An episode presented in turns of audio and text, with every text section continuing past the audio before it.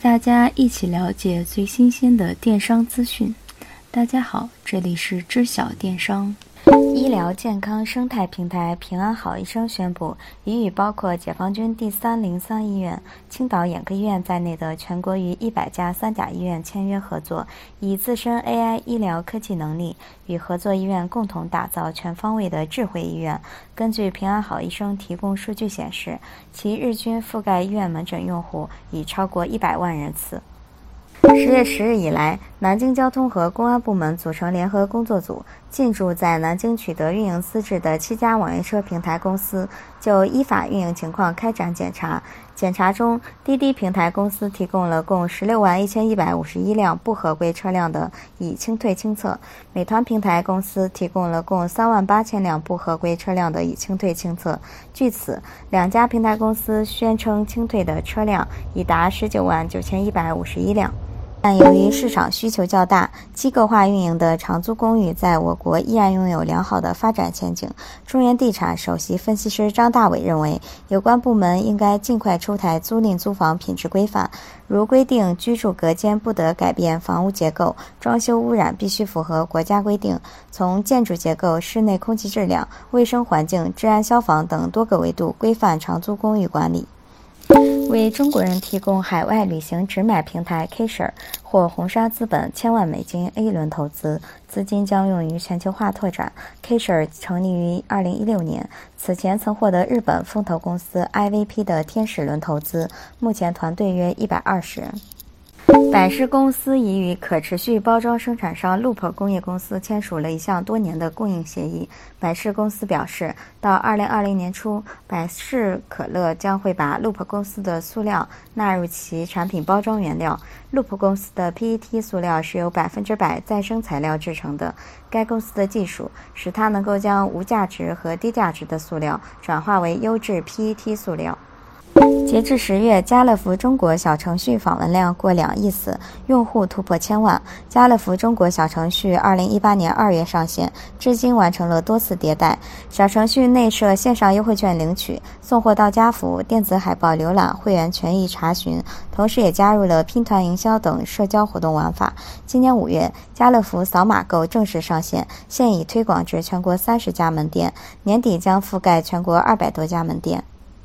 在此前，乐天集团旗下零售超市乐天玛特在华九十三家门店宣布向力群股份、物美集团出售的基础上，余下未能出售的十二家店铺也拟在年底彻底关店。这意味着乐天玛特就此将彻底告别中国市场。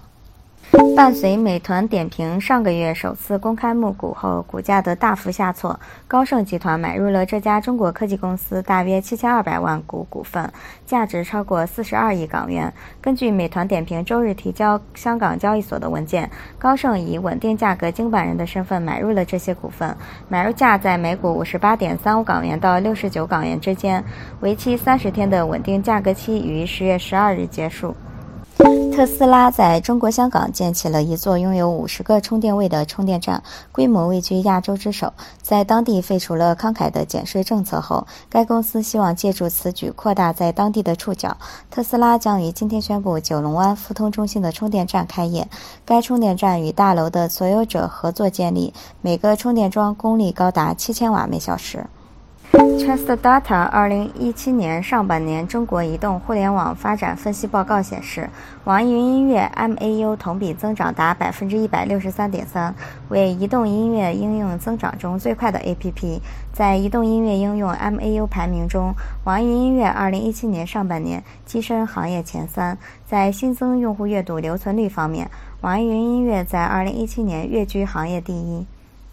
致力于中餐标准化的便当品牌西乡已完成1.2亿元 B 轮融资，投资方为天堂硅谷和中金资本。据悉，本轮融资资金将用于门店扩张、无人厨房研发和标准化供应链打造。此前，西乡曾获得来自纽信创投的数千万元天使轮融资，以及金控资本的三千万元 A 轮融资。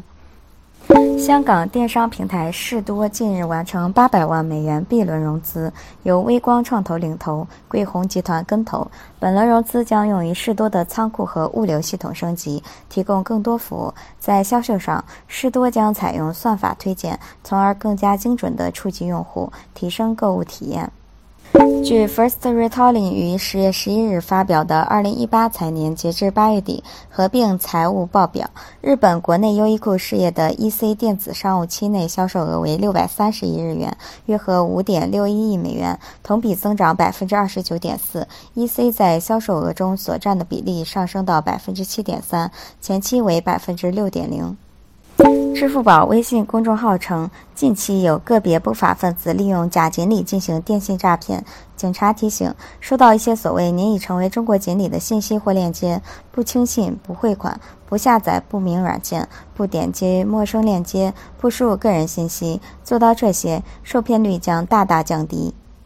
今天的节目就到这里，感谢大家支持知晓电商，下期见。